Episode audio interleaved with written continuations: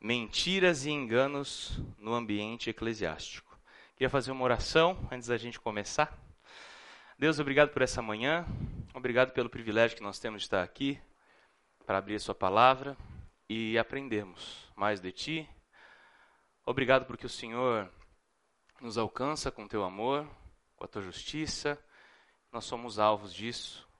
Somos gratos por podermos estar aqui conscientes de quem somos e de quem o Senhor é.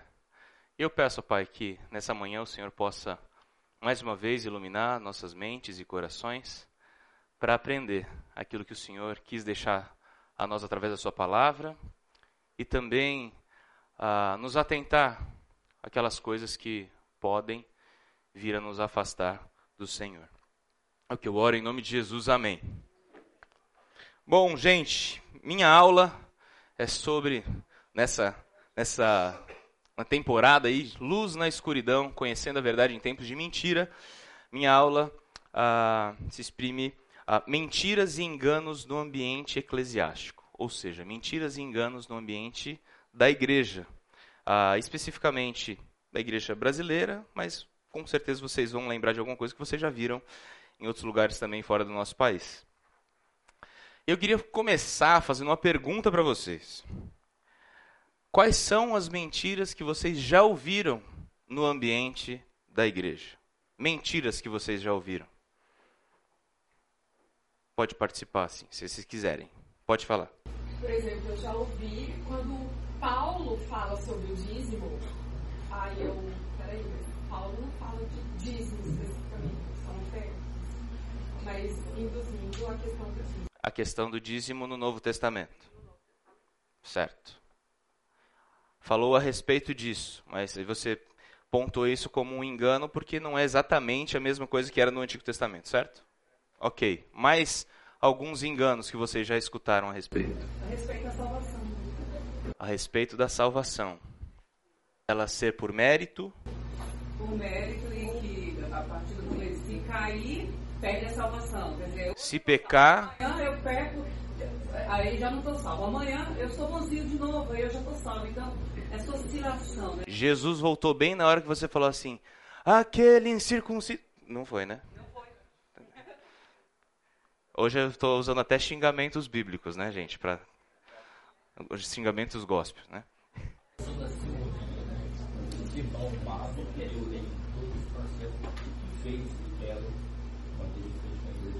Certo. Mais alguns enganos. Alguém aqui já ouviu falar aquela questão? É, eu sou pastor aqui na igreja, né? O pessoal que fala que é pastor é, é ungido do Senhor e você não pode falar a respeito do ungido do Senhor e tocar e criticar e tal. Já escutaram sobre isso? Eu coloquei aqui algumas, algumas possibilidades, algumas mentiras que nós encontramos no ambiente eclesiástico. O ungido do Senhor, como se fossem os líderes da igreja, os pastores, pessoas intocáveis, é, impassíveis de serem criticadas por outros, avaliadas até mesmo. Nós vemos esse termo ah, no Antigo Testamento quando Davi tinha ali algumas pessoas falando contra Saul e Davi fala assim: não toquem no ungido do Senhor, porque ele foi levantado pelo Senhor. Embora ele esteja agindo de uma maneira ruim, vocês não toquem no ungido do Senhor naquele momento, porque ele é escolhido. Davi já era o rei ali no coração, né? Escolhido por Deus, mas naquele momento a posição ainda era de Saul. Então vocês não toquem no ungido do Senhor. No caso, quando o servo vai falar para Davi, Davi, o, o Saul pediu para que ele o matasse, né? Depois daquela batalha, que Jonatas também foi assassinado. E aí o servo vai lá e ele termina de matar Saul. E Davi mata o servo porque você matou o ungido do Senhor. E não era isso que você tinha que fazer. Hoje, todos nós que fomos alcançados pelo Senhor, nós somos ungidos do Senhor. Não tem mais essas castas, uma vez que o sacrifício de Cristo atingiu e alcançou a cada um de nós. Então, não existe mais esse negócio de ungido do Senhor. Se você falar mal de mim, você não vai morrer. Dependendo do que você falar, da maneira que falar, vai ser pecado. Né? mas você não vai ser fulminado na hora, tá? A minha orelha vai, pode, pode ficar vermelha, quem sabe. Mas eu vou achar que é só o calor, porque aqui em Campinas está fazendo 40 graus. Então, a cobertura espiritual, vocês já escutaram sobre isso? Nossa, se você fizer alguma coisa, mas se eu tiver aqui na sua cobertura espiritual sobre a sua vida, você tem outros ganhos. Eu posso passar para você uma espiritualidade diferente. Se você estiver debaixo da minha cobertura espiritual, você está mais garantido, né? Porque eu tenho uma intimidade maior com Deus, né? Então, mentiras que nós encontramos no ambiente eclesiástico. Exatamente. Tem aqui a minha cobertura, aí você tem aqui as pessoas de baixo e tudo mais, você pode ter também outras pessoas debaixo de você.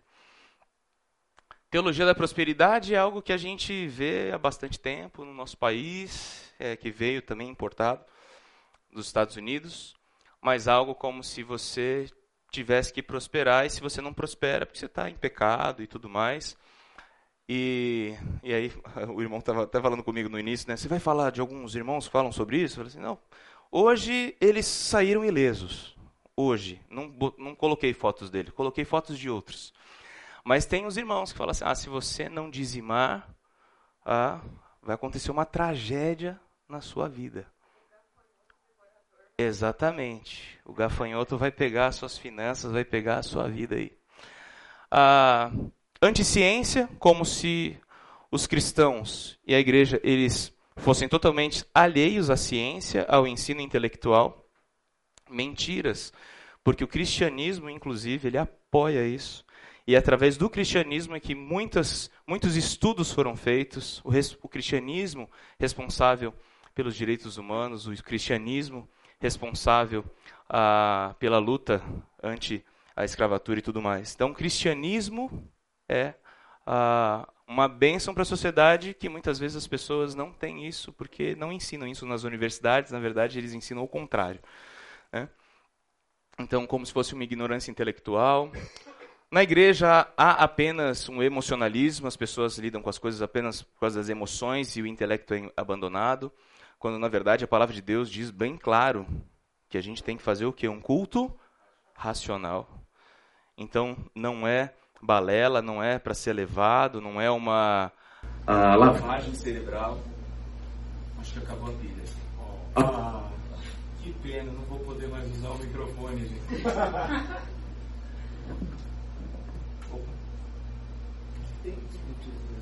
Não. Ele não estava aqui no começo. Tem pilha mesmo? Às vezes tem. Mas não foi dessa vez. Ah. Eu vi, você tentou, você tentou. Mas para não prejudicar a aula lá, eu deixo gravando o áudio aqui e depois eu ponho no vídeo.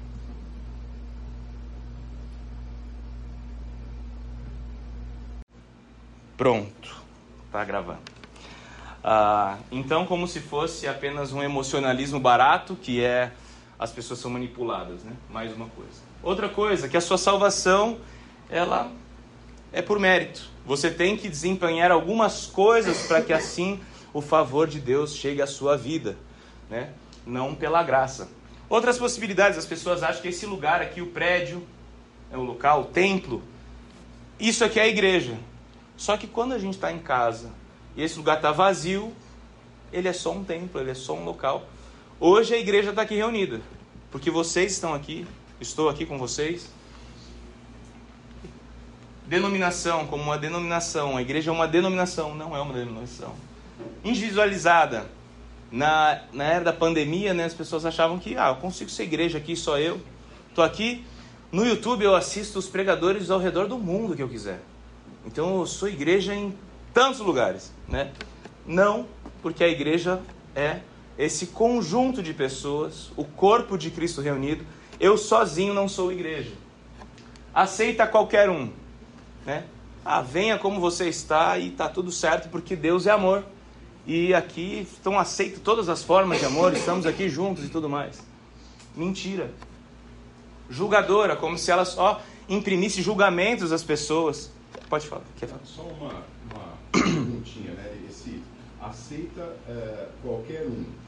acho que no primeiro momento, né? Sim, sim. Que, é, que é, o sujeito está no mundão, se ele vem todo quebrado para cá, ninguém vai alijá-lo, né? Isso. Mas depois que ele ouviu a palavra, se ele aceitou Jesus, se ele não mudar de vida, bom, Isso. No sentido de que assim, você, a gente recebe as pessoas com o intuito de que ela possa ter uma vida transformada. sim, O meu lance é que eu vou falar sobre aquele aceita qualquer um e independente de qualquer mudança de atitude, que é o que eu vou, eu vou colocar uns videozinhos para vocês. Ah, julgadora, como se a gente ficasse aqui só para julgar as pessoas e falar quem é certo, quem é errado, nós somos melhores do que essas pessoas, né? Ah, manipuladora e as pessoas acham que todos são filhos de Deus. Nesse sentido, sabe, a pessoa está aqui, não, todos são filhos de Deus. Quando a palavra diz filho de Deus, são criaturas de Deus. Filhos de Deus são aqueles que reconhecem o sacrifício de Cristo, né? E foram adotados por esse sacrifício. E eu trouxe aqui para vocês alguns vídeos que não me alegram, é, mas eu falei assim, eu preciso dar uma mostrada, assim, vai que eles não assistiram alguma coisa nesse sentido e não sabem desses enganos que têm acontecido. Esses daqui vocês lembram? Conhecem? Sim. Tá no Netflix. Tá no Netflix? Não, é- não é essa pregação, esse cara. Ah, tá bom. Tem a Obrigado. Vou assistir. pacote dele. O Novo Testamento chega, Jesus se manifesta. E o Novo Testamento, Jesus é o centro. Da Bíblia, Jesus é o centro. Do Evangelho, Jesus é o centro. Mas de Jesus, você é o centro. Tudo que Jesus fez apontou para você. Não, querido, você não é o centro de Jesus e ele não fez as coisas apontando para você. Ele mesmo disse que a comida dele e a bebida dele aqui nesse mundo era fazer a vontade do Pai que o havia enviado. Cristo Vou parar aqui porque tem mais um. Aquele ali é o David Leonardo. Esse daqui é o Vitor Azevedo. Vocês ouviram falar sobre o Vitor Azevedo? Você vai sair daqui entendendo que você é perfeito. Não, calma. Essa eu devia dar assim. Perfeito. Você é perfeito. Você não será. Você é perfeito. Vou falar mais uma vez, tá bom? Você vai sair daqui hoje sabendo que você é sem defeitos. Você é perfeito. Presta atenção. Jesus olha para a cena. Aí ele vê que Eva comeu da fruta. E quando Eva comeu da fruta, irmão, ela foi contaminada. Óbvio que foi.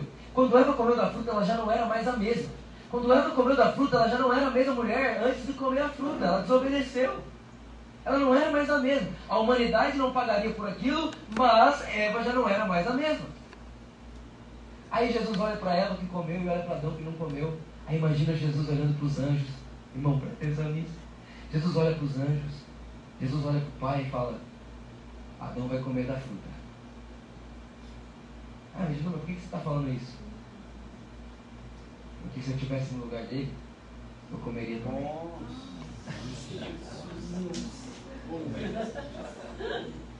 O pessoal é corajoso, né, gente? Em matéria de religião, eu, eu sou poliamoroso.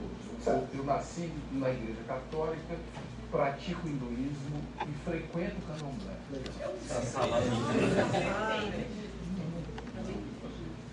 Não existe isso, ou existe? Ele perguntou pra ele assim, tava bem baixinho quando ele fala, né? Então não dá porque. Eu já tentei, acho que só aqui na caixa. No computador eu não consigo. Ele falou o seguinte: em matéria de religião eu sou poliamoroso. Aí ele falou tudo aquilo que ele falou. Aí ele falou assim: Eu vou pro inferno? Foi a pergunta que ele fez pro pastor. Não existe isso, ou existe? Eu, aí não eu sozinho, a tradição teológica cristã da qual eu faço parte, não acredita em condenação eterna, porque considera isso incompatível com a beleza do amor de Deus. Esse é um ponto.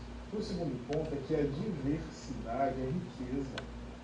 Ah, Quando a gente aprender isso, né, que a diversidade não é um problema a ser resolvido, é uma dádiva a ser É uma celebrada. qualidade. É uma qualidade. Especialmente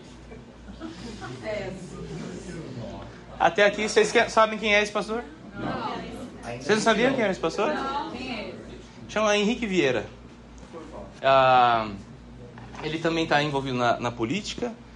E geralmente, quando as, a mídia dá voz para algum pastor, geralmente são esses. e realmente tem programas na, da GNT que ele vai falar sobre Deus e ele fala assim que ele ou ela, né? Então, tipo, e a igreja dele, gente, é assim, essa, essa semana eu fui fui passeando, né? Naquilo que a gente acha é, é, praticamente um lixo, né? Removendo coisa assim. Só que, gente, isso daqui é o que está agora, está em alta por aí. Por quê? Porque as pessoas elas querem algo que conforme a verdade delas, entende? Sim. Então, se está tudo bem, a, a, a diversidade não é um problema, a diversidade é riqueza. Então, eu achei na igreja dele, chama Igreja Batista do Caminho, lá no Rio de Janeiro, e eu entrei no YouTube e tinha lá um culto ecumênico para uma, uma membro da igreja que tinha falecido. Gente, mas falou de tudo lá. Né? Ah, o louvor cantou Zélia Doca, né? Tipo, então, assim, uma mistureba danada. Né? E agora, o dos mais polêmicos, é, porque tem bastante gente que curte, que é o Ed René.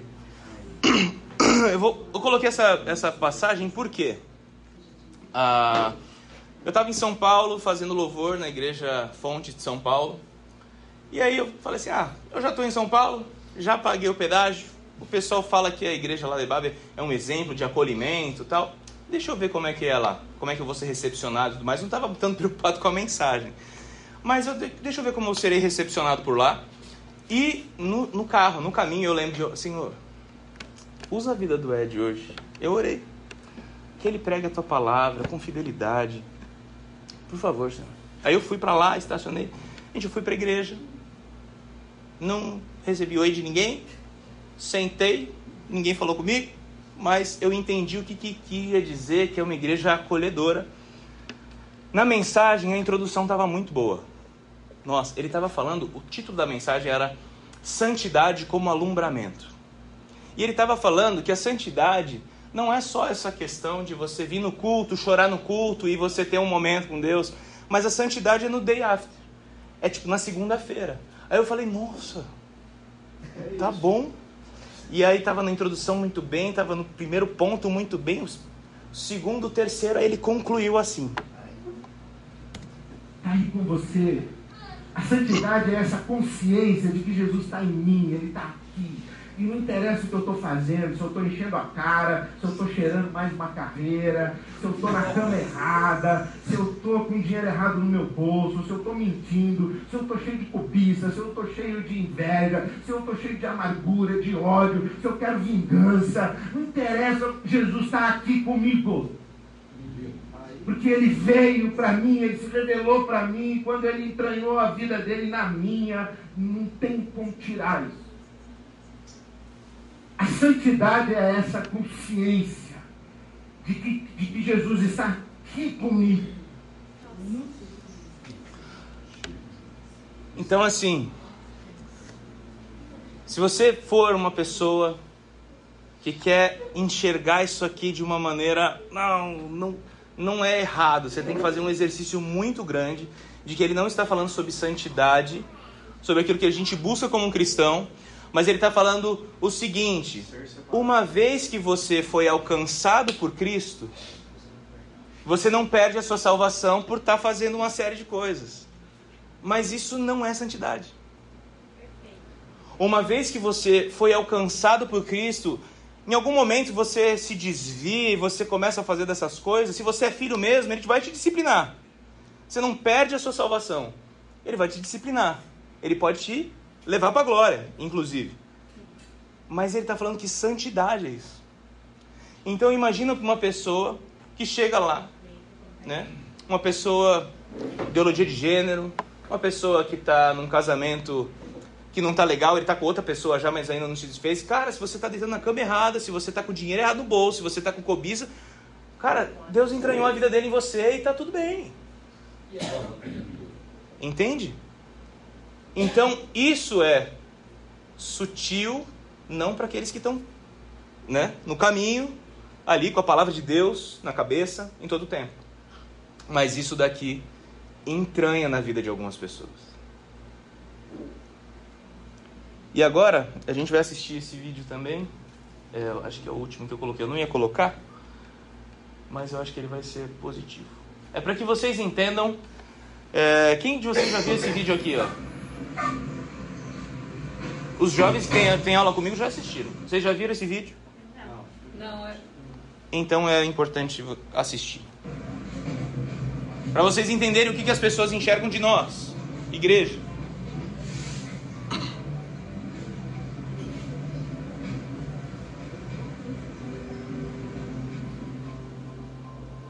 Eu acho que a maioria são, são um bando de alienados, que só veem a, a religião em si, não veem o cristianismo que tem por trás, não veem os ensinamentos de Cristo, não veem Jesus. Eu vejo o cristão como uma pessoa que tem fé. Ah, cristão para mim é aquela pessoa que procura andar direito, procura ser o mais honesto possível. Os evangélicos falam assim, ah, vai na igreja porque Jesus vai te curar. Mas eu acho que ele, os evangélicos acabam assustando a gente talvez um modo melhor de poder nos orientar, né? Aí era mais fácil de atrair mais gente na igreja do que afastar. Eu vejo como alguém que tem um grande potencial em mudar o mundo e que quer ajudar os outros. Normalmente o, é, o cristão é sempre mais julgado, né? Ah, não, eu vejo ele uma pessoa sincera, assim. O cristão eu vejo como muitas pessoas, às vezes elas são bem preconceituosas, algumas, e eu não gosto muito disso, por isso que eu não vou na igreja. Uma plataforma para para me suster. Faz um mal tremendo para a humanidade, acho que é uma coisa já ultrapassada. A igreja faz um bem para todos e eu acho que quem não vai na igreja não acredita em Deus. Não gosta de Deus. O povo se aliena por essa tragicomédia e o efeito um sedativo para suas próprias misérias. E quando nos damos conta, estamos num picadeiro pintados de palhaço rindo de nós mesmos. A igreja é só uma praga. Aí eu vejo que é muito bom pra gente. Manipulador. Tem muita coisa errada. Mas eu não sou totalmente A gente vai lá pra, pra aprender. Um lugar pra gente visitar Deus, como se fosse a casa de Deus, entendeu? Parei de ir porque cabelo verde, porque eu tenho piercing, porque eu tenho tatuagem, e as pessoas ficavam olhando e comentavam até que estava errado, que não podia, então se vocês não vão me receber na casa do Senhor, do jeito que eu sou, eu não vou me experimentar. A cola que une os cristãos, que faz os cristãos terem comunhão, é, é o amor de Jesus Cristo. E isso se chama igreja, verdadeiramente. Não a instituição, mas a comunhão de pessoas. Porque através do amor de Jesus nós temos comunhão com Jesus. E por todos os cristãos fazerem parte do corpo de Jesus, nós precisamos nos amar. Porque nos amando, nós amamos a Jesus Cristo. Razão não assim. Um profeta aí, não sei se vale a pena acreditar como eu vejo Buda. Ah, Jesus é tudo para mim, né? Uma pessoa que tem que fazer o bem. O cristão para mim é aquela pessoa fiel que segue a Cristo, né? Aquele que está sempre ligado a Cristo. Uma luz na vida de, de muitos aí que, que estão ao redor, no trabalho, no colégio. São exemplos. O verdadeiro cristão é aquele ser iluminado. O cristão de hoje em dia, talvez de sempre, uh, para mim a maioria são falsos. São falsos cristãos. Por quê? Porque às vezes tem a Bíblia toda na cabeça, decorada, embaixo do braço, né? muitos aí com a Bíblia embaixo do braço, falam uma coisa e vivenciam outra. Então, para mim, isso é falsidade. Pessoas que acreditam em Deus? Uma pessoa qualquer, uma pessoa normal. O cristão é a pessoa que entendeu e foi atingida pelo amor de Jesus Cristo. Eu acho que quando o cristão entende que ele é Jesus Cristo na Terra, ele é uma pequena parte de Jesus Cristo na Terra, ele consegue abranger, se relacionar com, com pessoas e pode é, gerar mais influência às pessoas que estão à volta dele. Então, para mim, o cristão é a pessoa que aceita Jesus como Senhor e Salvador, que entende o amor de Jesus e com isso ele se torna parte, uma pequena parte do corpo de Cristo. E assim ele pode influenciar quem está à volta dele. A igreja é o alicerce, é a força, é a pedra, é a rocha, aquilo que sustenta você na vida. Acho que já deu para ter uma noção porque o vídeo é meio longuinho. Ah, mas vocês percebem assim que. Pode falar. Foi? Ah, foi mal, nem, nem lembrei desse detalhe.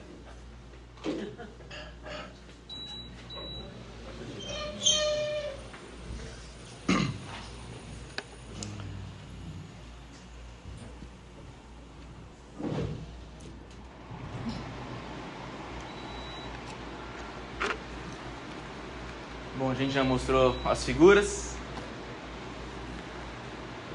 Ah, muitas dessas pessoas, a gente viu no vídeo,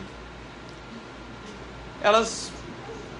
Você percebe as pessoas que foram as pessoas que produziram o vídeo, né? Que a igreja? A igreja é a cola que une os cristãos. Você percebe que aquelas pessoas são bem crentes, né? Ah, mas tem o pessoal que tem essa ideia de igreja o que errada. Por quê? Porque ele assiste essas coisas. Porque eles vão numa mensagem lá no, no, no Instagram. Por exemplo, quando eu comecei a pegar essas coisas lá atrás, esse, o Vitor Azevedo ele tinha 460 mil seguidores no Instagram. David Leonardo, milhões de seguidores no Instagram. Vídeos e tudo mais. E aí, quem segue eles? Vários famosos vários famosos que postam lá e eles acham que, meu, eu tô ok. Eu sou de Jesus. E não é. Então o engano parte de vários pontos, de falsos ensinos, de falsos mestres que estão espalhados pelo mundo, pelo nosso país. E aí cabe a nós buscar quem é que estabelece a igreja o que, que é a verdade? Sabe aquela ilustração que muitos já escutaram, né? Que para as pessoas identificarem do banco lá, a nota falsa, ele não estuda todas as falsas. Ele tem que saber quais, qual é a nota verdadeira. Mas quando chegar uma nota falsa, ele não, não é isso. Não entra no padrão, não indica. Só que muitas das pessoas elas têm ideias, mas elas nunca foram a fonte. A palavra de Deus que é a fonte. Quem foi que começou a igreja? Eles não fazem ideia de quem começou a igreja. Que de fato não foram homens que estabeleceram a igreja. Quem estabeleceu a igreja? Jesus estabeleceu a igreja. E é Ele quem guia a igreja, Ele quem dá os padrões. Primeira vez que a palavra igreja foi, né? na verdade não é igreja em si, eclésia, eclesia, foi nesse texto de Mateus 16, quando Jesus está falando com Pedro, também eu digo que tu és Pedro, e sobre esta pedra edificarei a minha igreja, e as portas do inferno não prevalecerão contra ela. Por que, que eu não preciso ficar preocupado de uma maneira exacerbada, como se os nossos dias, os políticos nos nossos dias, as coisas indo de mal a pior fossem acabar com a igreja? Porque Jesus já falou. A igreja é dele. Ele estabelece a igreja. E as portas do inferno não prevalecerão contra ela. A igreja vai cumprir o seu papel até o momento em que Jesus voltar para resgatá-la. Então, as perseguições virão. Nós sofreremos. É fato. Mas quem sou eu na minha força para conseguir defender a igreja. Eu tenho que me posicionar como igreja, como alguém alcançado por Deus, mas eu tenho que lembrar quem eu sou e quem Deus é. Eu faço a minha parte, mas no mundo caído, que jaz no maligno, só Ele pode fazer com que a igreja prevaleça diante dos ataques de Satanás, diante dos ataques das pessoas que são contrárias e perseguidoras da fé. Lá em Atos, capítulo 2, Pedro pregando, ouvindo eles essas coisas, compungiu-se-lhes o coração e perguntaram a Pedro e aos demais apóstolos: Que faremos, irmãos? Respondeu-lhes Pedro: Arrependei-vos e cada um de vós seja batizado em nome de Jesus Cristo para a remissão dos vossos pecados e recebereis o dom do Espírito, o dom do Espírito Santo. Simão Pedro, mais para frente. Simão nos expôs como Deus, no princípio voltou-se para os gentios, a fim de reunir dentre as nações um povo para o seu nome. Então a igreja, ela foi estabelecida por Cristo, por Deus. E ele é o cabeça, ele é o guia e ele estabelece os princípios para que a igreja seja o que ela deve ser. E as pessoas acreditam em enganos porque elas não se pautam onde elas precisam se pautar, que é a palavra de Deus. Onde, onde Deus se revela de maneira clara para nós hoje? Nas Escrituras, na palavra de Deus. Deus pode aparecer para você hoje? Pode. Se Ele quiser, Ele pode, lá na sua casa. E falar com você quando não tem ninguém. Você vai tomar um susto. Mas Ele pode falar com você. Só que Ele deixou na sua palavra o tanto dele ali. Apesar dele ser infinito, apesar da gente não conseguir definir todas as, as qualidades de Deus, ou definir o seu pensamento, eu consigo ter o guia para a minha vida suficiente no que a palavra me mostra. E aquilo que eu não sei, se ele não deixou claro, eu não preciso saber. Eu vou precisar confiar e depender. Eu não preciso saber de todas as coisas. Tem pessoas que, querendo saber todas as coisas, erram e pecam porque querem falar a mais do que Deus já falou. Então a palavra de Deus ela é suficiente para nós. Só que para algumas pessoas ela não é. E elas ficam tentando o quê? Conformar a sua vida e pegar a palavra e pegar textos fora do contexto para que a minha vida não precise mudar. Só que na verdade, nós chegamos do jeito que nós estamos. Vários foram assim com Jesus. E se vocês perceberem nas escrituras, o que, que Jesus faz? Ele fala com eles, sem ser os falsos profetas e os hipócritas. Jesus fala com amor e fala: vá e não peque mais. Vá e mude agora a sua vida. Então, as pessoas hoje, elas inventam muitas coisas para se conformar. É isso, porque a diversidade é riqueza. É mais fácil falar que a diversidade é riqueza. Entra todo mundo no mesmo pacote. Mas é mentira. As pessoas acham muitas vezes que estão lá naqueles cultos. E elas estão o quê? Fazendo a vontade de Deus. Enganadas. Como o Vlá já usou esse termo, indo para o inferno com ar-condicionado. Num bonde com ar-condicionado. Porque está gostoso de ouvir. Mas não é isso que a palavra instrui. Então, a igreja é uma reunião de cristãos. Não faz parte da igreja alguém que não tomou para si o sacrifício de Cristo. Pode ser o que? Um frequentador. Uma pessoa que está aqui, que desfruta das, dos benefícios de estar no nosso meio, mas é possível que estejam várias pessoas aqui neste domingo, nas quase 500 pessoas que frequentam a escola bíblica, nas mil e tantas pessoas que estão lá em cima, que não são igreja, que não são filhos de Deus. É uma convocação só para os cristãos. Como está lá, em João 1,12. Contudo, aos que receberam, aos que creram em seu nome, deu-lhes o direito de se tornarem filhos de Deus. Aos que o receberam. E em função de Jesus Cristo, que é o cabeça. Efésios 1, 22 e 23 diz o seguinte: Deus colocou todas as coisas debaixo de seus pés e o designou como cabeça de todas as coisas para a igreja que é o seu corpo, a plenitude daquele que enche todas as coisas em toda e qualquer circunstância. Por mais que as pessoas tenham um conceito sobre a igreja, se elas não forem para a palavra de Deus, muito possivelmente elas terão um conceito equivocado do que é a igreja. Quem estabelece a igreja é Cristo. Ela não foi estabelecida por nenhum homem, embora tenha tido início após a ascensão de Cristo. Mas por quê? por uma direção de Deus, através de Cristo. Então, para que a gente saiba, entenda quais são as mentiras e enganos nos ambientes eclesiásticos, nós precisamos das Escrituras. Vocês, vocês perceberam que naquele vídeo tem pessoas que estão sendo o quê? Maltratadas em algumas igrejas porque está com o cabelo da cor diferente. Essa pessoa ela não chegou e viu a palavra de Deus para ser instruída que está tudo bem isso aí. Está tudo bem também o brinco que você está usando aí. Até mesmo a tatuagem que você tem está tudo bem.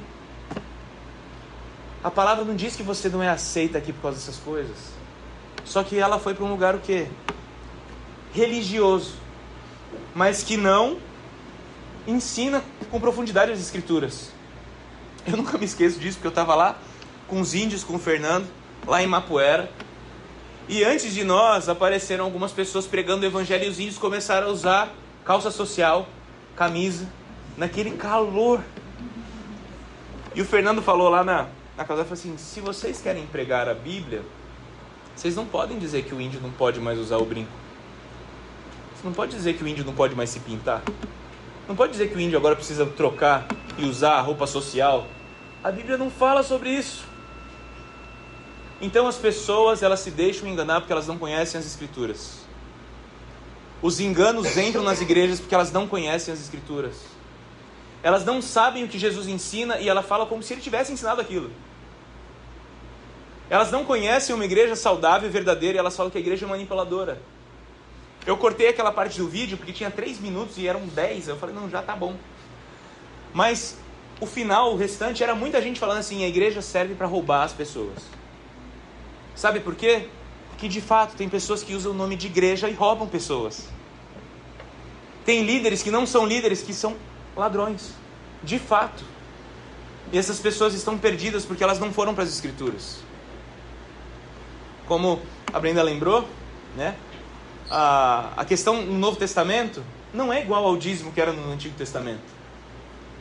É o que? Uma oferta que você dá com alegria para sustentar né? a obra do Senhor, o reino.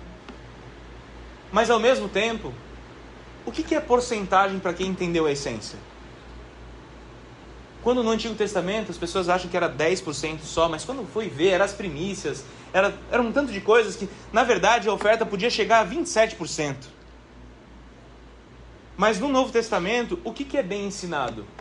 Que o Senhor não quer o teu sacrifício com o teu coração distante. Ele não quer a tua riqueza. Ele não quer tuas posses. Ele quer o teu coração. Então as pessoas não conhecem as Escrituras as pessoas não conhecem o que Jesus ensina e elas falam como se ele tivesse ensinado o que elas pensam que bem entendem. Definimos então que foi Jesus que definiu a igreja que as pessoas precisam ah, conhecer as escrituras para que elas não caiam em engano, não sejam enganadas né, com essas mentiras. Mas o legal é, que a gente, pô, legal. Por que as pessoas estão enganadas? enganadas? Por que as pessoas estão enganadas? Porque elas não estão procurando, certo? E aí lá, quando você vai lá para o original, o vocábulo original, eclesia, composta de ek, de dentro de, eclesia chamados para fora. Fica também o que para nós? Uma missão. Vocês lembram que tem um rapaz lá que ele falou: o que é o cristão? Ele falou assim: ah, o cristão é um exemplo né, no seu trabalho, ah, na sua escola, idade e tudo mais. Por quê? Porque ele é um exemplo. E cabe a cada um de nós estarmos o quê? Abertos para sermos usados por Deus e, além de abertos, sermos o que? Proativos a esse, a esse, nesse sentido. Nós precisamos pregar o Evangelho. Nós precisamos falar da Boa Nova. E aí eu vou mostrar um vídeo para vocês aqui. Um dos meus. Mostrei tanto herege, né? Eu vou mostrar um cara bom agora. Não, esse daqui foi o que falou que a igreja dá os exemplos. Mas aqui tem um vídeo eu gosto bastante dele, do Weber Campos Júnior. Esse vídeo é um pouquinho maior, mas vale a pena. E ele fala sobre o, porquê que as pessoas estão desencantando com a igreja e ao mesmo tempo a, como a igreja foi fundamental e importante. E eles precisam, nós precisamos a, cumprir a nossa missão. Em relação à igreja ele chama de razão missiológica, razão pessoal, razão histórica, razão teológica. Então, eu explicar cada uma das quatro rapidamente e dar uma breve resposta, mas só para a gente ter uma noção de como as pessoas conversam. E talvez você conheça gente que pensa assim, que raciocina assim. Então, ah, você pode identificar algumas pessoas com esse tipo de argumentação. A primeira, a razão missiológica que alguns usam para dizerem que não, não acreditam mais na igreja, é dizer que ela perdeu a sua relevância na sociedade.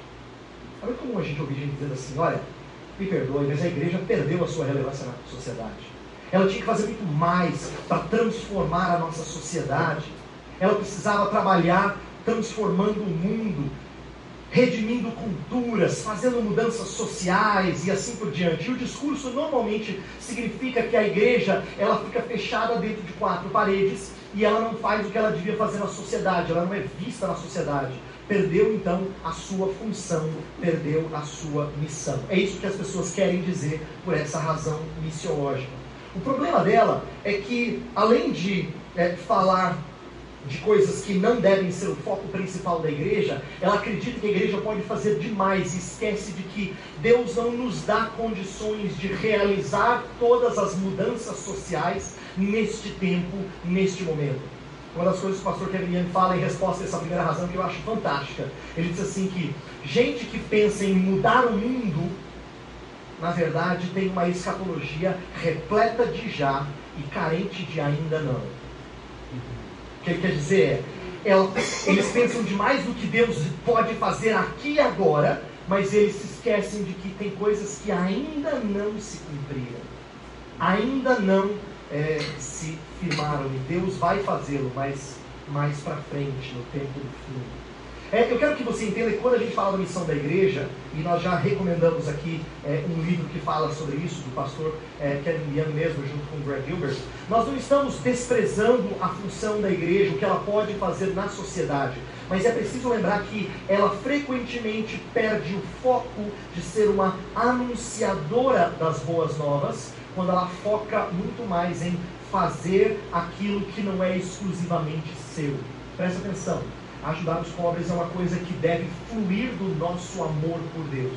Mas ajudar os pobres não é uma coisa necessariamente que define a igreja. Não é algo que faz a igreja ser o que ela é. O que faz a igreja ser o que ela é é ser anunciadora do Evangelho. Essa é a única coisa que a igreja faz que ninguém mais faz. Vocês escutam sobre isso também? A igreja precisa fazer as obras, tal, precisa se envolver com ONGs e tudo mais. Vocês escutam sobre isso? No nosso país, tem pessoas que são piedosas ah, e outras pessoas que focam bastante nisso e esquecem do anunciar o evangelho de fato. Né? Aqui no nosso país a gente chama como TMI Teologia da Missão Integral.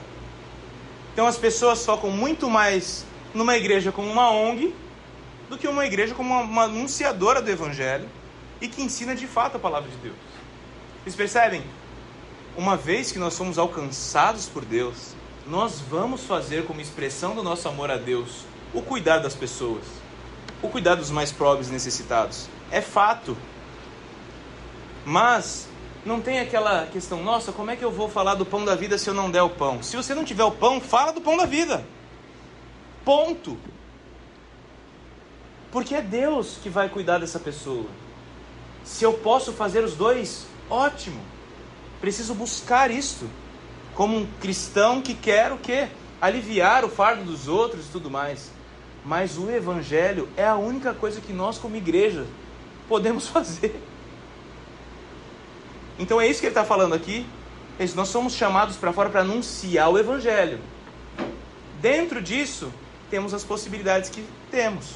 Por isso que a nossa igreja tem um ministério de promoção social dentro daquilo que é a nossa missão, por que, que nós temos o Ministério de Promoção Social? Nós queremos aliviar as, os fardos e as cargas dos outros. Mas nosso objetivo principal é apresentar as boas novas. Porque pode ser que essa pessoa nunca tenha uma condição boa aqui nesse mundo, mas ela pode ter uma vida eterna para desfrutar, desfrutar com Deus que é muito melhor do que a vida que nós temos aqui. Isso ela tem que fazer. E esse evangelho precisa ter implicações sociais também, mas a gente tem que tomar muito cuidado para não desprezá-la por causa da sua não participação nessa área. A segunda razão, a razão pessoal, tem mais a ver com a ideia de gente que não gosta da igreja, porque foi ferido por ela, ou porque não acredita no seu modelo. Tipo assim, ah, eu acho que a igreja é muito retrógrada. Tem muita gente hipócrita, você já viu gente reclamando, né? Gente assim, fala ah, não gosto. Olha, pastor, o senhor é gente boa, mas, desculpa, a sua igreja tem muito hipócrita. Dá vontade de dizer assim, ó, tem lugar para mais um. né? Ah, mas tem gente que reclama porque foi ferido, porque a igreja não atendeu às suas expectativas. Gente que acha assim que a música na igreja é meio assim, careta, ou que acha algumas coisas é, na igreja que não são muito da hora, né? O problema é que quando a gente pensa nisso, frequentemente a gente não quer um Cristo bíblico, a gente quer um Cristo pop. Por que, que eu digo isso? Porque a gente se preocupa com imagem. Nós somos pessoas que querem ser benquistos pelos outros. Nós nos preocupamos com isso. Tanto que muitas vezes a gente fala de trabalho de jovens e a gente diz assim: o que a gente pode fazer para atrair as pessoas? A gente não pensa assim. É porque frequentemente nós nos preocupamos com imagem. E eu quero que você entenda que, desde o início da igreja cristã, a igreja cristã tinha uma imagem ruim na sociedade. Por exemplo, se você ler livros de história da igreja, você vai perceber que no início a igreja antiga era ah, acusada de coisas horrendas, do tipo assim, é uma igreja é, que pratica o ateísmo, porque a gente entra nos lugares, lugares de culto e não tem imagem nenhuma. É uma igreja em que as pessoas praticam canibalismo, você sabia disso? É as pessoas falando para as pessoas. É verdade, porque lá eu falo que eles comem a carne e bebem o sangue. É. Tem, tem documentos da história da igreja que fala que lá havia incesto, porque havia amor entre irmãos. Coisa desse tipo. Agora, por que eu estou dizendo isso? Parece que hoje a gente ri, mas no tempo em que a igreja não tinha como colocar sua voz na sociedade, ela tinha uma fama ruim. E eu quero que você entenda isso por quê? Para não pensar que a igreja do passado era 10, mas a nossa igreja é uma pena, ela perdeu uma boa imagem na sociedade. Errado. A igreja sempre esteve na contramão. Ela sempre foi mal vista na sociedade. E é importante que a gente entenda isso, tá? Para que a gente não deixe a igreja institucionalizada achando que vai manter a sua fé. A maioria dos que deixam a igreja institucionalizada acabam deixando a fé também. É importante que a gente cuide disso. A terceira razão histórica talvez seja menos conhecida sua, mas quem lê teologia sabe o que eu vou falar agora. Quem gosta de ler livros ou ouve argumentos a, a, na universidade, talvez você se familiarize com isso. A gente diz assim, ó, a igreja depois de Constantino foi só a decadência. A igreja depois de Constantino foi horrível. Ou se não, alguma coisa assim, ó, como é que você fala da igreja se ela cometeu tantas atrocidades na sua história? Né? É, as cruzadas, Inquisição, coisa desse tipo. Normalmente essas acusações vêm dizendo que a igreja cometeu muitos erros, e é verdade, a gente não tem que ter vergonha de dizer, olha, é verdade que muitas pessoas usaram o nome do cristianismo para fazer aquilo que não era correto. Mas o cristianismo também é responsável por muitas coisas positivas na nossa civilização. E as pessoas têm dificuldade de reconhecer isso. É por causa do cristianismo, por exemplo, que a gente pode falar de libertação de escravos. É por causa do cristianismo que a gente pode falar de direitos humanos.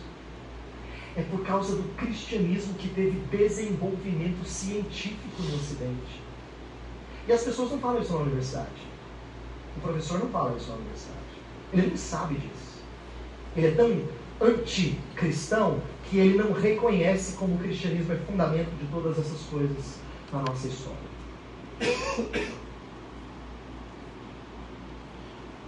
Depois de tantos vídeos horrendos, eu tinha que botar um bom para vocês, entendeu?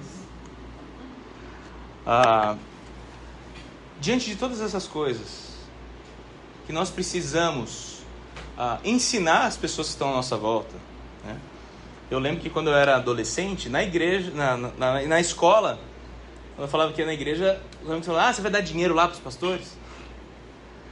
Então, assim, tem realmente esse preconceito que também foi mal formado pelo que a mídia mostra, né? Até porque tinha um canal de televisão que ficava pedindo dinheiro realmente várias horas do dia, falando que se você desse você ia ser um grande empresário, ter iate, apartamentos e tudo mais. E hoje tem vários E aí, hoje não é só um, né? Tem mais, né? E o YouTube agora, né? Mas o lance é o seguinte, gente. Procurando sobre esses falsos mestres, não foi tão difícil achar, porque eu já conheci alguns. É, alguns de vocês falaram assim: você vai colocar de fulano? Eu falei, cara, se eu fosse colocar de fulano tal, todo mundo que eu queria colocar aqui, a gente ia ficar oito aulas só vendo os vídeos do herege, né? Que tem bastante. Mas a questão é: esse texto deixa bastante claro para nós o que, que acontece em alguns casos, não em todos. Mas 2 Coríntios diz o seguinte: o Deus dessa era cegou o entendimento dos descrentes para que não vejam a luz do Evangelho, da glória de Cristo, que é a imagem de Deus. O fato é que tem líderes, se dizem pastores, e eles estão cegos por Satanás. E tem alguns que fazem o que? De propósito. Né? Eu confesso que esse pessoal que pede mais dinheiro, eu acho que é de propósito mesmo. Mas esse pessoal que é mais alinhado às ideologias e tudo mais, pode também ter de propósito, mas eu acho que eles estão cegos. Porque eles pegam a, Brí a Bíblia, não, né? Talvez a Bíblia. Eles pegam a Bíblia e eles conseguem ensinar aquelas coisas e pegar porções que eles acham relevantes e eles conseguem como se aquilo fosse muito verdade. Não tem outra explicação para mim que não seja que eles estão realmente cegos por Satanás. Porque eles falam com convicção. Eles acham que estão salvando vidas. Mas eles estão cegos. E num daqueles rapazes que eu mostrei para você, vocês, Vitor Azevedo, ele falou que Deus não sabe de algumas coisas que acontecem. Ele falou: se Deus soubesse de tudo, se Deus controlasse tudo, por que tem crianças passando fome? Por que tem os, ah, o tsunami? Porque assim, isso aí é teologia liberal. Deus sabe de todas as coisas e Deus controla todas as coisas. Deus fez até mesmo o mal para o dia da calamidade. O nosso Deus é um Deus soberano. Não há nada que fuja do controle das suas mãos, até mesmo os hereges. Então, se os hereges eles estão cegos, é porque o Senhor permitiu que eles estivessem cegos também. Mas o que cabe a nós? Quando a gente pensa assim, o que a gente está fazendo aqui? Nessa aula de escola bíblica, por que, que eu estou aqui? Eu estou aqui para alertar vocês sobre os falsos mestres sobre o que está aí à sua volta. E eu estou aqui para chamar você para a responsabilidade de você fazer a única coisa que só nós podemos fazer, que é compartilhar o Evangelho. É falar para você, não dá para ser o crente 007, agente secreto. Sabe aquela pessoa fala assim: você vai na igreja? Pô, nunca desconfiei. É isso que a gente não pode. Você tem que falar, não, eu sou cristão. Se colocar na posição, na brecha. E pedir a Deus que Ele o capacite, porque várias vezes a gente vai se sentir totalmente incapacitado. Não consigo chegar. Senhor, eu não consigo. E aí, eu não sei quantos de vocês já tiveram essa experiência. Passou sua vida aí. Aqui o pessoal que é da época do ICQ, né? Né? O pessoal que se comunicava assim, bate-papo UOL. Não precisa falar das conversas. Né? Já vou... É, essas maneiras de se comunicar lá de antigamente e outros que é na das cartas e telegramas. Bem. Aí hoje, né, por exemplo, a minha mãe não teve nada disso, né? Minha mãe se comunicava assim, era o telefone, malemar o telefone, né? Porque tinha que esperar o horário mais tarde para ser mais barato também. Mas carta, telegrama. Aí hoje, você chegou lá, ICQ, MSN, Orkut, Facebook, Instagram. Aí vocês começam a ver pessoas que passaram na sua vida lá atrás. Tipo, nossa, estudou comigo na segunda série, achei no Facebook. Aí você vê algumas pessoas assim, nossa, virou crente também. Nunca imaginar que essa pessoa ia virar crente. Já passaram por isso? É porque a gente não pode. Mas tem alguma coisa que seja impossível para Deus? Então a sua semente hoje, se você não vê germinar, tá tudo bem. Ela pode florescer lá na frente e você nem vai ficar sabendo. Mas glória a Deus por isso. Por causa dessas questões das redes sociais. Quando eu escrevi um texto que eu tinha perdido o nosso filho no quinto mês, o Lipe, depois de dois anos, um amigo da quarta série falou, mandou uma mensagem para mim no Instagram. Fala, Tui, beleza? Cara, esqueci de te falar, mas eu li o seu texto há dois anos atrás. Eu também perdi meu filho. E aquele texto foi muito bom para mim. Eu nem sabia onde meu amigo estava. Amigo da quarta série. Você colocou lá, são testemunhos que você coloca, é a maneira como você. Deus pode fazer, Deus pode te usar, mas você precisa pedir oportunidades e ousadia a Deus. E aí, gente, tempos de mentira são privilégios dos nossos dias? Privilégios? Por que, que eu, eu decidi postar, mostrar o vídeo do Eber Campos Júnior? Porque ele falou daquelas coisas que são meio engraçadas, hoje, né, ele falou. Mas vocês podem observar que a questão da perseguição a gente vê lendo a Bíblia, né? A perseguição contra o povo de Deus. Tá em tudo, né? A questão é que logo no início da igreja, Atos no capítulo 20, versículos 29 e 32 é o seguinte: Sei que depois de minha partida surgirão em seu meio falsos mestres, lobos ferozes, que não pouparão o rebanho. Até mesmo entre vocês se levantarão homens que distorcerão a verdade, a fim de conquistar seguidores. Portanto, vigiem, lembrem-se dos três anos que estive com vocês, de como dia e noite nunca deixei de aconselhar com lágrimas cada um de vocês. E agora eu os entrego a Deus e a mensagem de Sua graça que pode edificá-los e dar-lhes uma herança, junto com todos que Ele separou para isso. No início da igreja, a perseguição era real. No início da igreja, os falsos mestres eles surgiam no meio do povo. Ou seja, podem surgir falsos mestres aqui na fonte. Podem. E eu estou aqui há 14 anos. Mas eu já sei de histórias lá de trás que realmente já surgiram. E graças a Deus, Deus os afastou. Mas você pode ter ainda hoje isso acontecendo, por quê? Por causa da humanidade, gente. por causa do pecado. A epístola de Pedro, 2 Pedro 2, 1 ao 3 diz o seguinte: Contudo, assim como surgiram falsos profetas entre o povo de Israel, também surgirão falsos mestres em vocês. Eles ensinarão astutamente heresias destrutivas e até negarão o mestre que os resgatou, trazendo sobre si mesmos destruição repentina. Muitos seguirão a imoralidade vergonhosa desses mestres e por causa deles o caminho da verdade será difamado. Em sua ganância, inventarão mentiras astutas para explorar vocês, mas eles já foram condenados há muito tempo, e a sua destruição não tardará. Nos meses de. Nesse segundo semestre, na verdade, eu fiz a exposição do livro de Judas com os jovens. E no livro de Judas, o que ficava bastante claro era essa teologia, é essa perspectiva teológica aqui, o antinomismo, que é um pouco parecido com o que a gente viu com os falsos mestres que eu mostrei para você no início da aula. Né?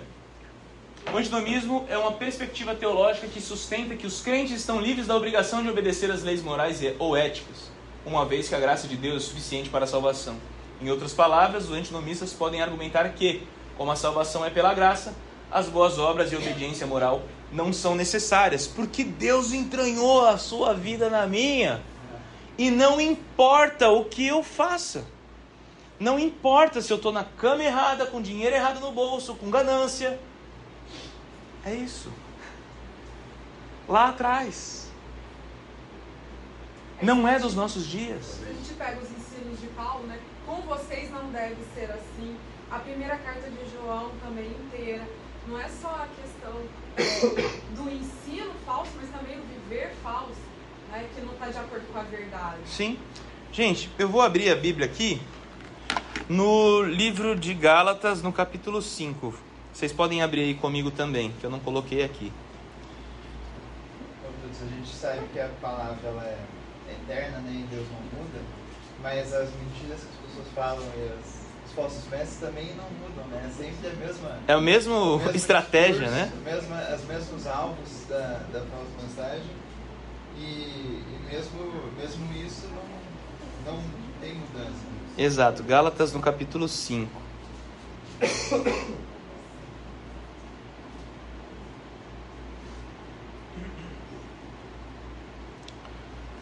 Lá, quando a gente vai ver as obras da carne,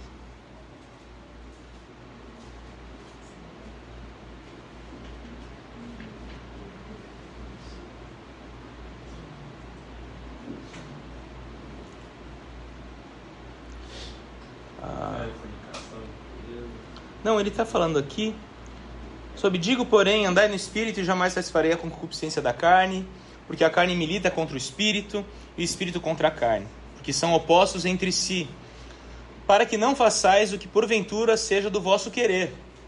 Mas se sois guiados pelo espírito, não estáis sob a lei. É. Tem uma igreja em São Paulo chama Igreja Contemporânea. Não estou lembrando agora exatamente, mas é uma igreja voltada ah, para o público LGBTQIA, mais é lá para tatará. Que é grande, eu não sei todo. É, e eles usam o seguinte: ah, contra essas coisas não há lei. E eles não leem os textos após que fala sobre tudo aquilo que eles estão praticando. Então eles conseguem pescar um texto que é do lado dos outros. Para fazer o quê? Para fazer o que eu quero. Contra essas coisas não há lei, como se o amor ele tá tudo bem. Tem a lei. E Deus deixa bastante claro. Deixa até mesmo claro o seguinte, que a gente não consegue cumprir a lei. O único que conseguiu foi Jesus Cristo. A gente é salvo pela graça. E uma vez salvos pela graça em Cristo, Ele nos capacita às boas obras. Ele nos capacita a uma vida de santidade. Sozinhos nós não conseguimos chegar no padrão de Deus, só através do sacrifício de Cristo. Então, isso que nós vemos lá de trás, que era algo bem claro lá em Judas, ele fala: Pois certos homens cuja condenação já estava sentenciada há muito tempo infiltraram-se dissimuladamente no meio de vocês estes são ímpios e transformam a graça de nosso Deus em libertinagem. E negam Jesus Cristo, nosso único soberano Senhor. Então era isso que eles faziam lá atrás. É isso que eles fazem hoje. Eles estão deturpando a verdade. Sendo de maneira dolosa, seja de maneira inconsciente, cegos pelo Deus desta era. Mas nós precisamos estar atentos Olha o que fala sobre eles: esses homens são rochas submersas nas festas de fraternidade que vocês fazem, comendo com vocês de maneira desonrosa. São pastores que só cuidam de si mesmos. São nuvens sem água, impelidos pelo vento. Árvores de outono sem frutos, duas vezes mortas, arrancadas pela raiz. São ondas bravias do mar, esfumando seus próprios atos vergonhosos. Estrelas errantes, para os quais estão reservadas para sempre as mais densas trevas. No livro do Foco, do professor Carlos Oswaldo, ele fala o seguinte a respeito dessas palavras. Rochas submersas, os hereges eram tão destrutivos às pessoas quanto as rochas a navios. Então ele está falando aqui usando uma linguagem que o povo ia entender. Né? Ah, quem não lembra aquele filme, Titanic, né? Você viu no cinema que eu sei. Você estava lá, né? O Titanic, aquela rocha submersa, que você vê grande aqui, mas para baixo tem muito mais coisa. Né? Ah, pastores de si próprios, os hereges, se apresentam como líderes, mas se importavam apenas consigo próprios. Esse negócio de cobertura espiritual é o quê? É porque ele quer super, ele quer super te, te acobertar espiritualmente, ou ele quer o poder de falar assim: eu sou superior. Fale comigo antes de fazer qualquer coisa. Fale comigo antes de comprar uma casa. Fale comigo antes de comprar um carro. Fale comigo antes de iniciar um namoro. Fale comigo. É isso que acontece, gente. Fale comigo antes de visitar uma igreja. É isso que acontece. Eles não deixam, porque vai que ele escuta a verdade lá. Né? Nuvem sem chuva. Os hereges prometiam alívio, mas não tinham vida verdadeira a oferecer. Gente, as pessoas tem pessoas que também estão cegas e procuram, mas em vários dos aspectos de pessoas que buscam a teologia da prosperidade, elas também estão cavando a sua própria ruína porque elas estão interessadas mais no Deus que pode oferecer alguma coisa do que em Deus propriamente. Você gostaria de Deus? Você quer Deus se você tiver que entregar tudo? Que era o caso do jovem rico. Senhor, eu tenho feito tudo conforme a tua palavra. Ok. Vende tudo que você tem aos pobres e me siga. Aí ele ficou triste. Não, isso aí é demais, Senhor. Deus não precisa do nosso dinheiro. Deus não precisa das nossas maiores obras. Ele só quer um coração. Um coração quebrantado, contrito, dependente, que reconhece que não é nada sem Ele. E aí Ele nos dá o que? Tudo que nós precisamos. Por mais que aqui nessa terra o tudo seja o que Paulo recebeu: naufrágio, quase morreu, passou fome. Que o pessoal gosta só do tudo que posso naquele que me fortalece. Aí esquece do que, que, que ele pode tudo. é? Árvores sem fruto, os hereges pareciam frutíferos, mas não tinham conteúdo a oferecer.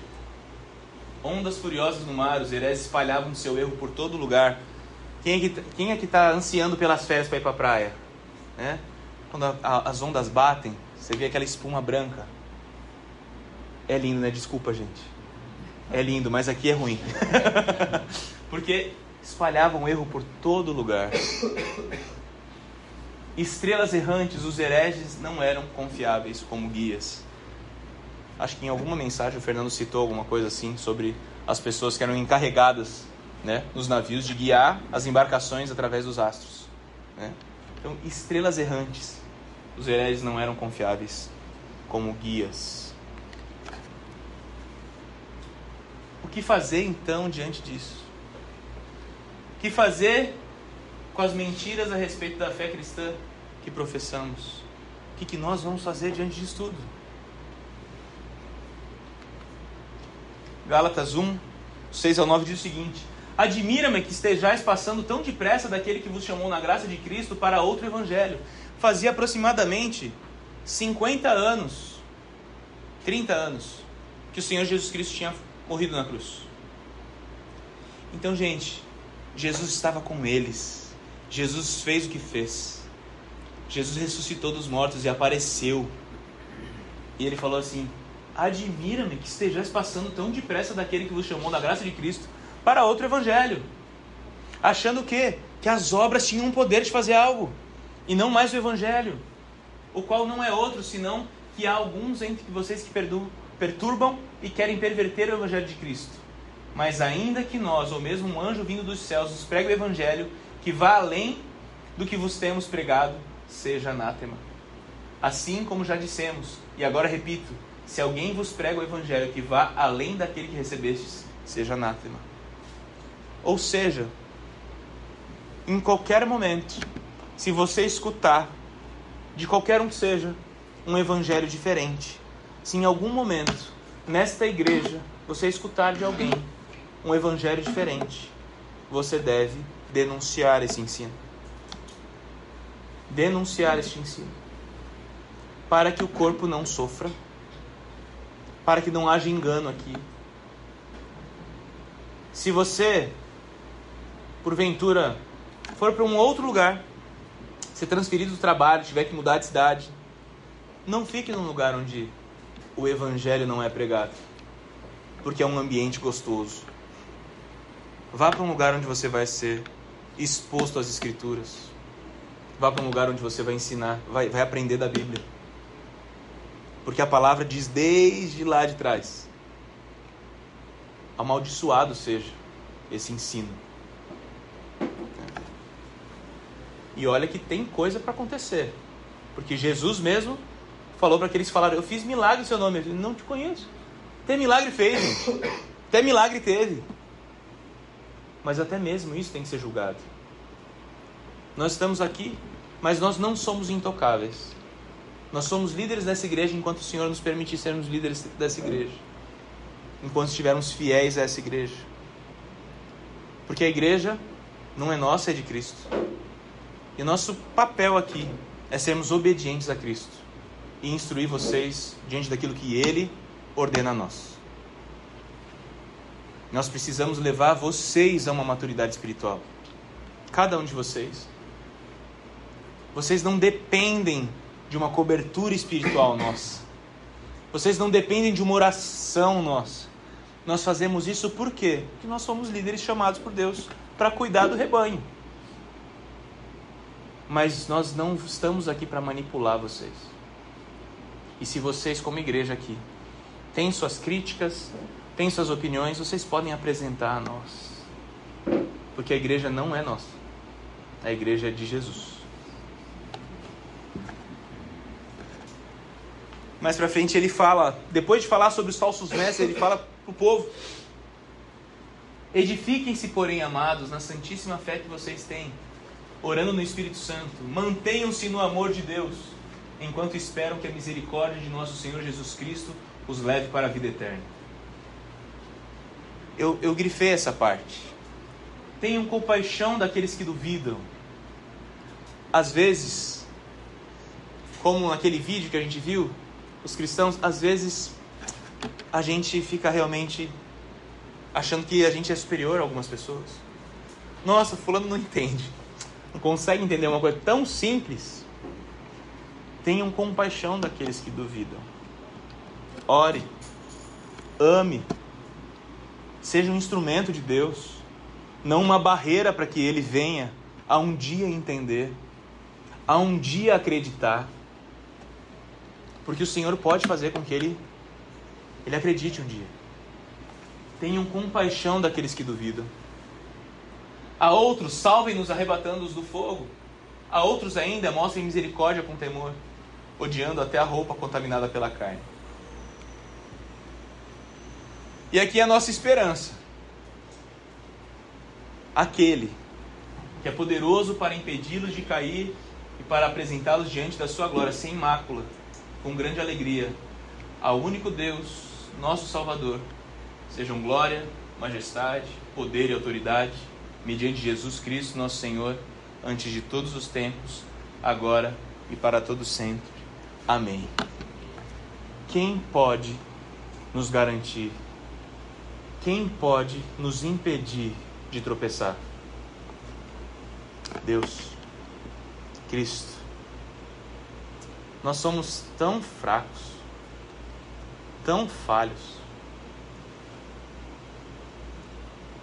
Aquele rapaz que eu mostrei para vocês, o Vitor Azevedo, ele, ele gosta de falar que as pessoas são tão equiparadas a Deus nas suas mensagens.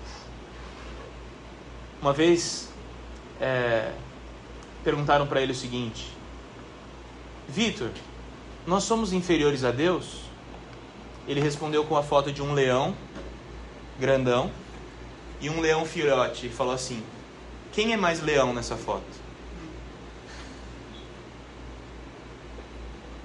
Eu acho que as pessoas são tão corajosas. Ele fala o seguinte: olhando para Deus, eu sou tão justo que eu não me sinto inferior a Ele. Por causa de Cristo ainda assim, não cabe. Aquele que é poderoso para impedi-los de cair, para apresentá-los diante da sua glória, sem mácula e com grande alegria. Ao único Deus, nosso Salvador. A Ele seja a glória para sempre. Nós não temos capacidades em nós mesmos. Até para crer nele, precisamos dele. Não conseguimos sem uma atuação dele. Alguém quer comentar alguma coisa? Apesar de bateu lá, alguém quer fazer alguma consideração? É, o primeiro que pensou nisso? Serei semelhante ao Altíssimo, se deu. Exato. Obrigado pelo privilégio de tê-los aqui comigo. Orem por esses motivos que apresentamos aqui. Há muitas pessoas ensinando algo contrário às Escrituras. As pessoas que estão à sua volta estão assistindo essas pessoas. Muito provavelmente. Porque é gostoso de ouvir, mas não vai garantir vida para eles. Vou fazer mais uma oração. Deus, obrigado por essa manhã e obrigado porque quem nos garante é o Senhor. Obrigado porque o Senhor não nos abandonou nessa terra, mas o Senhor fez tudo o que precisávamos para sermos guiados por Ti. Primeiro, Senhor, seu sacrifício era conhecido antes da fundação do mundo por nós. Te agradeço, Senhor. Te, te agradeço porque nós não poderíamos chegar até o Senhor sem esse sacrifício. O Senhor não foi pego de surpresa. O Senhor controla todas as coisas. E eu te louvo por podermos estar aqui para sermos instruídos pela tua palavra. E eu peço, ó Pai, que a tua palavra seja valorizada por cada um de nós aqui. Porque o Senhor inspirou homens e esses homens deram a sua vida para que hoje nós tivéssemos o guia que o Senhor nos deu, para conhecermos mais de Ti e da Tua vontade. Eu peço que o Senhor nos dê ousadia para compartilharmos o verdadeiro Evangelho às pessoas à nossa volta. Que o Senhor nos capacite, porque não conseguimos sozinhos. Cuida de nós, apesar de nós, as nossas faltas, pecados. Livra-nos de cair e tropeçar, Senhor. E que fique claro em tudo que a glória, a honra pertence ao Senhor em todo o tempo. É o que eu oro em nome de Jesus. Amém.